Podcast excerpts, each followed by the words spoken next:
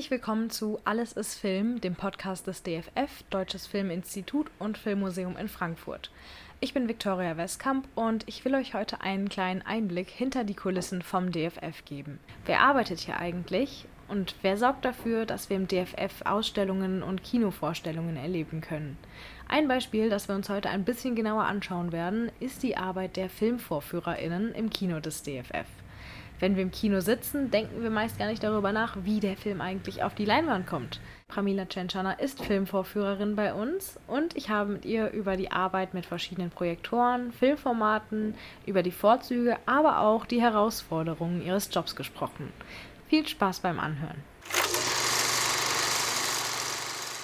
Hallo an dich erstmal, Pramila. Magst Hi. du dich einmal kurz vorstellen? Also, mein Name ist Pramila Chenchana. Ich sage nicht, wie alt ich bin. Das ist mein Geheimnis. Ähm, ich arbeite im Deutschen Filmmuseum, Filminstitut als Filmvorführerin schon seit zehn Jahren. Beachtlich. Ja, das schon- heißt, ich bin älter als zehn.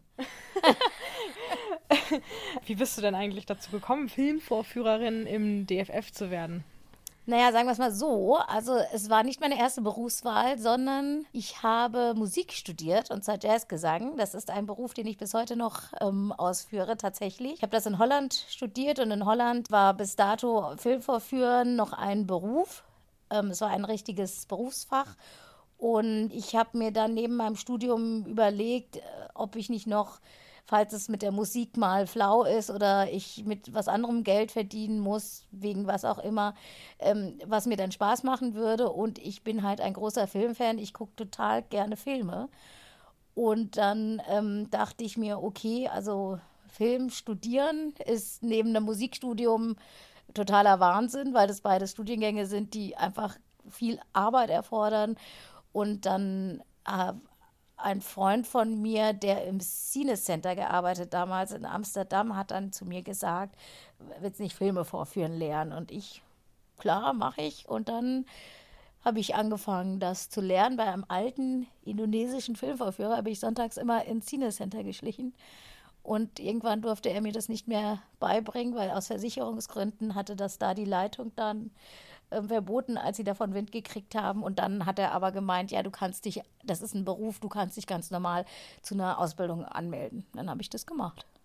Bin staatlich geprüft tatsächlich. Wow, okay, das wusste ich tatsächlich gar Ja. nicht, dass man das machen kann. Filmvorführerin oder Filmvorführer ist ja tatsächlich auch einfach ein Beruf, den wahrscheinlich eher niemand auf dem Schirm hat, weil man eher sich am Ende dann das anguckt, was eben vor der Kamera beziehungsweise ja im Schnitt oder in der Regie passiert. Das hat man dann eher auf dem Schirm, ne? Genau. Also äh, sagen wir es mal so, wenn du das äh, richtig gut machst, dann ähm, denkt hinterher keiner daran, wer diesen Film vorgeführt hat. Das ist halt ein sehr unsichtbarer Beruf äh, und ist halt sehr, ja, und mittlerweile auch ein aussterbender Beruf, glaube ich. Und ich finde es halt ganz interessant, weil es das totale Gegenteil ist, halt von auf der Bühne zu stehen. Also deswegen habe ich, äh, mache ich beide Sachen sehr gerne. Was sind denn so die Basic Skills, die man äh, dafür kennen muss? Die Basic Skills, naja, also man muss halt äh, Filmformate unterscheiden können, ähm, Tonformate, das lernt man halt alles. Also man sollte schon technikaffin sein, sage ich mal. Also man sollte sich für Technik interessieren und auch ähm, technische Abläufe verstehen können, sage ich mal. Wie ist dann so dein Tagesablauf, wenn du hier hinkommst? Was sind dann deine Aufgaben? Um was kümmerst du dich da dabei? Naja, also wenn ich hier hinkomme, gucke ich natürlich erstmal, ob alle Filme da sind, in der Hoffnung, dass meine Kollegen das schon einen Tag vorher gemacht haben und, es, äh, und sie da sind. Und ähm, dann ist es so, kommt drauf halt darauf an, ob es DCP ähm, oder ähm, analog, also ob es digital oder analog ist.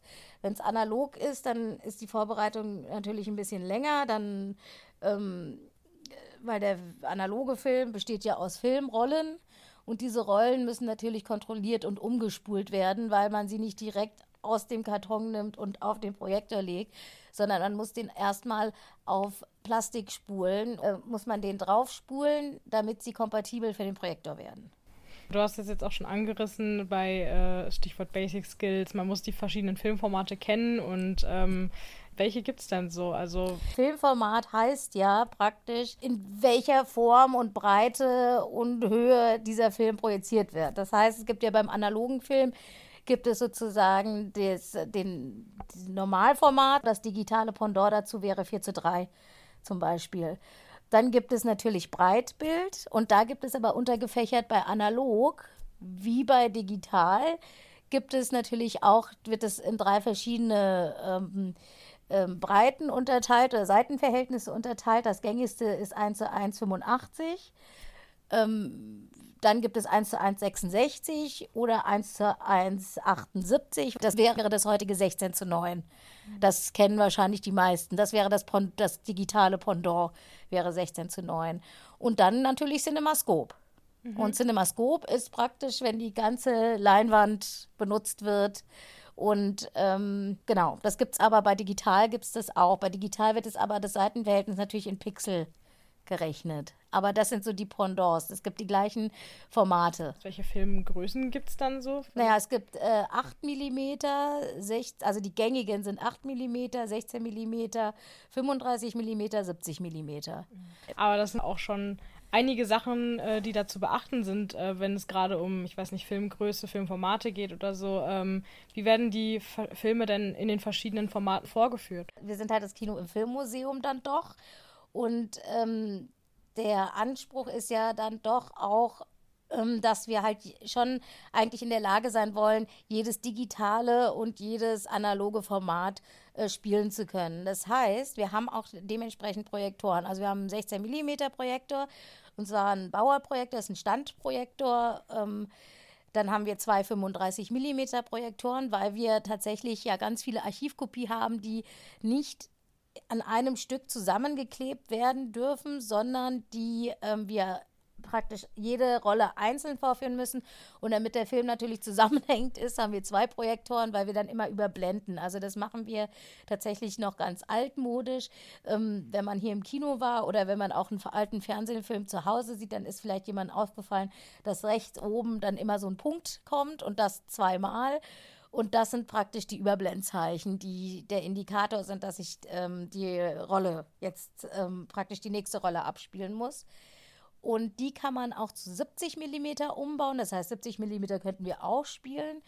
Und natürlich haben wir dann einen Digitalprojektor. Und damit können wir ähm, DCPs abspielen. Das sind ähm, digitale Filme, können aber auch jetzt ähm, von einem Medi also von einem PC oder von irgendeinem anderen Medium können wir auch ähm, abspielen und dann fungiert dieser Digitalprojektor halt als Beamer. Ja, sind ja einige Möglichkeiten, die man ja, da hat. Das ist äh, ganz spannend eigentlich. Ja, das glaube ich. Wie funktioniert denn so ein äh, Filmprojektor? Ähm, vor dem Kino steht ja auch ein 35mm ja. Projektor von 1934. Der ist ja riesig. Also ist, ist der schwer zu bedienen oder allgemein? Mhm. Wie funktioniert so ein Ding? Naja, ich muss ihn ja zum Glück nicht von A nach B tragen, sage ich mal. Also ähm, an sich diesen Film jetzt einlegen, ist, ist jetzt kein Hexenwerk, wenn man das ein bisschen übt. Und es geht halt darum, Projektor funktioniert eigentlich ganz einfach. Der Projektor besteht aus ähm, eigentlich äh, drei Teilen. Das ist ähm, äh, das Lampenhaus, wo die Xenonlampe, also eine Gaslampe drin ist. Dann das äh, Stück, was davor sitzt, mit den Objektiven und dem äh, Filmfenster, wo praktisch auch der Film entlang läuft, und dem Sockel. Und der, der vierte Part wäre dann noch, was die Xenonlampe braucht, ist ein Gleichrichter. Das heißt, die Xenonlampe braucht als Initiator so viel ähm, Energie und Strom erstmal, dass das eine normale, nicht aus der normalen Steckdose kommen kann, sondern es ist, wird mit Gleichstrom praktisch. Also wir haben in unseren Steckdosen Wechselstrom, das heißt, der Strom geht in beide Richtungen. Und bei einer Xenonlampe, die braucht Gleichstrom, das heißt, der Strom wird immer nur in eine Richtung befeuert, sozusagen. Und weil die ist halt, ich weiß gar nicht, wie, wie hell unsere brennt. So, ich glaube, zwischen 800 und 1000 Watt, würde mhm. ich jetzt sagen. Also es ist sehr, sehr hell. Und in dem Lampenhaus ist es auch so, dass da nicht nur die Lampe einfach drin ist, sondern das ist wie so ein Kolben, kann man sich vorstellen. Der ist manchmal stehend oder quer. Und dann gibt es ähm, noch eine Art, noch ein Parabolspiegel, der sozusagen das Licht bündelt, dass es vorne durch ein kleines Bildfenster durchgeht. Natürlich gibt es auch noch ganz viel Streulicht und deswegen gibt es eine Maske, die zum Beispiel auch das Format bestimmt. Und äh, was man jetzt machen muss, ist, man gibt, den, man spult den Film auf eine Rolle, macht die Rolle oben auf dem Projektor, fädelt das ein. Es gibt eine Filmbahn, das heißt, es gibt ganz viele Rollen und äh, über den der Film gefädelt werden muss. Erstens gibt es ganz viele Sicherungen und äh, dass der Film, das gewährleistet ist, dass das gleichmäßig Film in den Projektor reinläuft und gleichmäßig Film abgeführt wird sozusagen.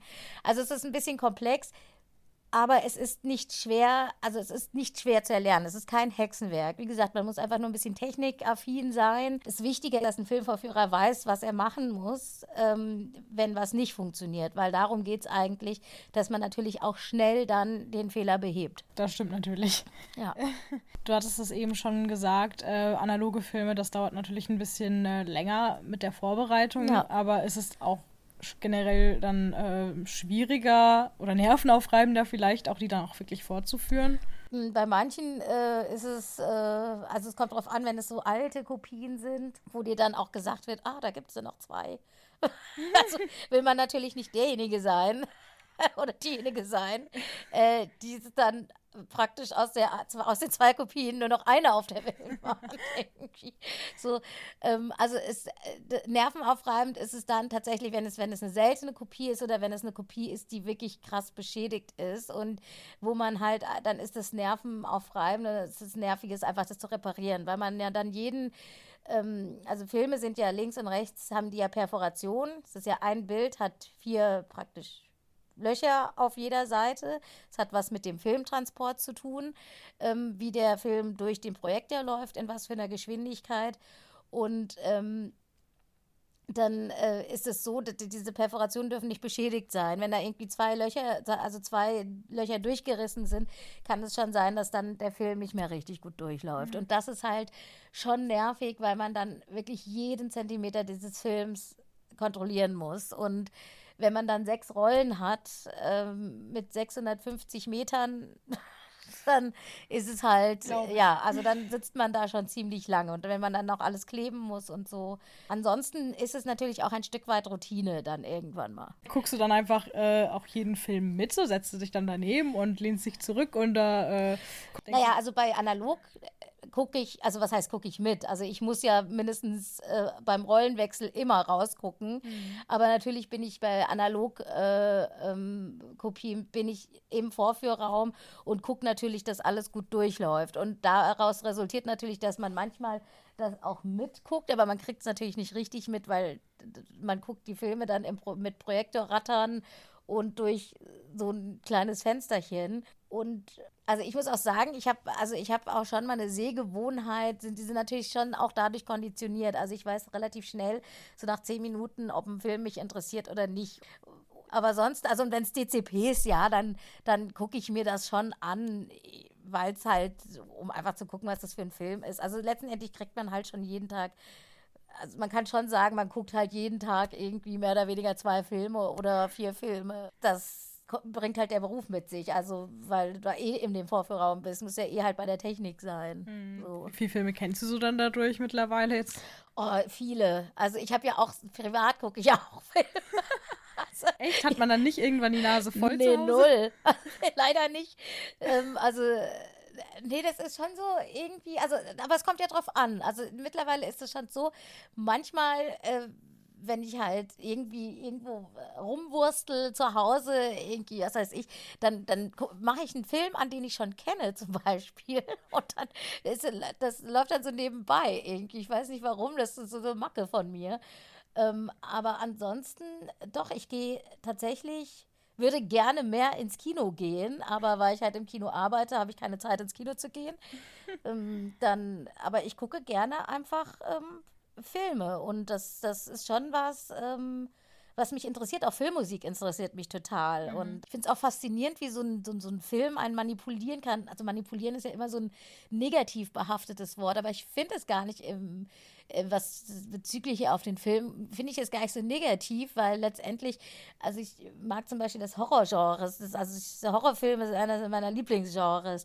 Und ich finde es faszinierend, wie das einem manipulieren kann. Und zwar so, dass man, und zwar Bild und Musik zusammen, dass man wirklich irgendwie so ein Gefühl von, von, von Furcht oder von, von aufgeregt sein oder mhm. so, so vielleicht auch schon noch Angst oder sowas mhm. ähm, hat. Äh, und genauso ist es natürlich, also ich bin jetzt nicht der Mensch, der jetzt bei Komödien oder traurigen Filmen anfängt zu weinen, aber ich finde es schon krass, wie ein das so gefühlsmäßig irgendwie mitnehmen kann. Mhm. Und ähm, das finde ich schon überwältigend, was, was, wie, wie das auf, auf jemanden wirkt, dass das einen auch emotional irgendwie so ja, aufwühlen kann mhm. oder.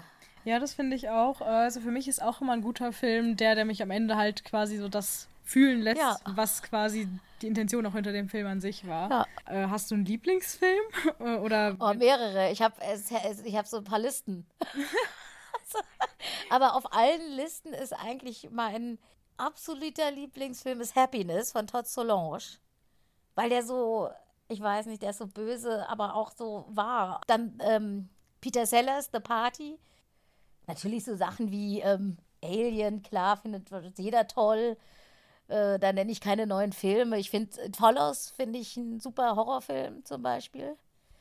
Wo ich ähm, sagen muss, ähm, geil, also weil da das Sounddesign, also weil ich bei It Follows fand ich zum ersten Mal das Sounddesign so wichtig, dass das für diesen Film, dass das, weil das der, der, die Hälfte von dem Horror irgendwie war. Ja. Und das fand ich total genial eigentlich. Nochmal zum äh, Vorführen generell jetzt. Ähm, zeigst du lieber Filme analog oder digital? Die Mischung macht's, glaube ich. Also ich führe, sagen wir es mal so, es kommt tatsächlich manchmal auf meine gesundheitliche Verfassung an, weil analog vorführen ist natürlich, ähm, sage ich mal, wenn man jetzt vier 35 Millimeter Filme an einem Tag haben, ist es halt schon körperlich also es ist eine körperliche Arbeit, weil man muss den zurückspulen, man muss immer die Spulen rauf und runter heben. Und ähm, deswegen finde ich für mich die Mischung ist eigentlich gut. Ich hätte gern, wenn ich so zwei DCPs ähm, und zwei 35er habe, dann finde ich das in Ordnung.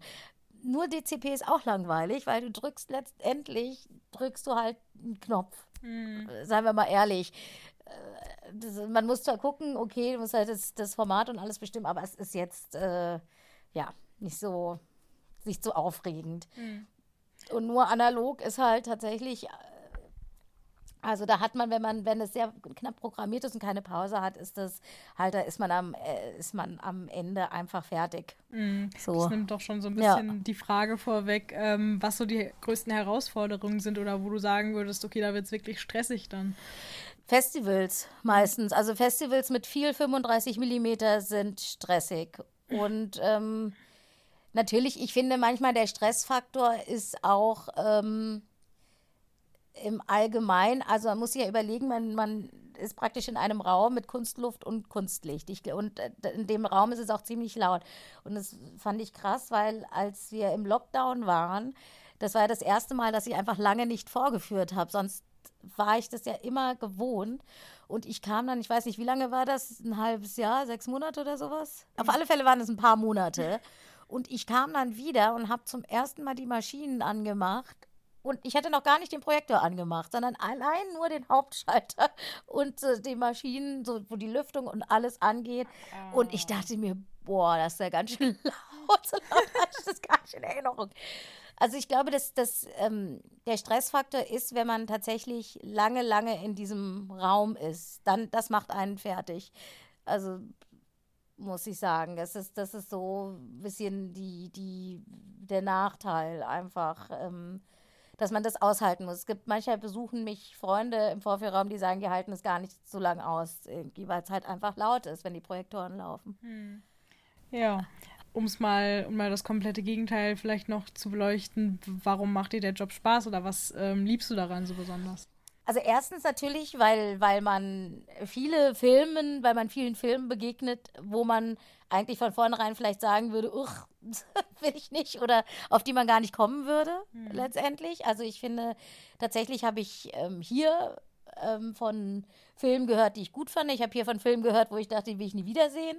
Ähm, das ist, das macht Spaß und es macht natürlich Spaß, weil es so, äh, die Vorstellung, dass der Filmvorführer das letzte Glied in der Kette ist, finde ich spannend eigentlich, weil ich, ähm, es klingt vielleicht ein bisschen überheblich, aber ich denke mir immer, naja, der Regisseur, der Film kann noch so gut sein, wenn da irgendein Filmvorführer ist, der es falsch vorführt, weil er das Format missinterpretiert oder weil er den Ton irgendwie falsch äh, vorführt oder sonst irgendwas, kann das auch, es ist auch kein schönes Erlebnis. Deswegen finde ich die Vorstellung, dass, dass man sozusagen die, Aus, die, die ausführende Kraft ist, ähm, also dass man sozusagen ein Kunstwerk vorführt und damit dann irgendwie schon auch indirekt beteiligt ist, das finde ich halt auch spannend, die, die, diese Vorstellung. Mhm. So. Ja, und wenn es ein guter Film ist, dann haben Leute im besten Fall einen sehr schönen Abend. Genau, und die denken halt null daran, dass da jemand stand und das vorgeführt hat. Und das ist eigentlich das,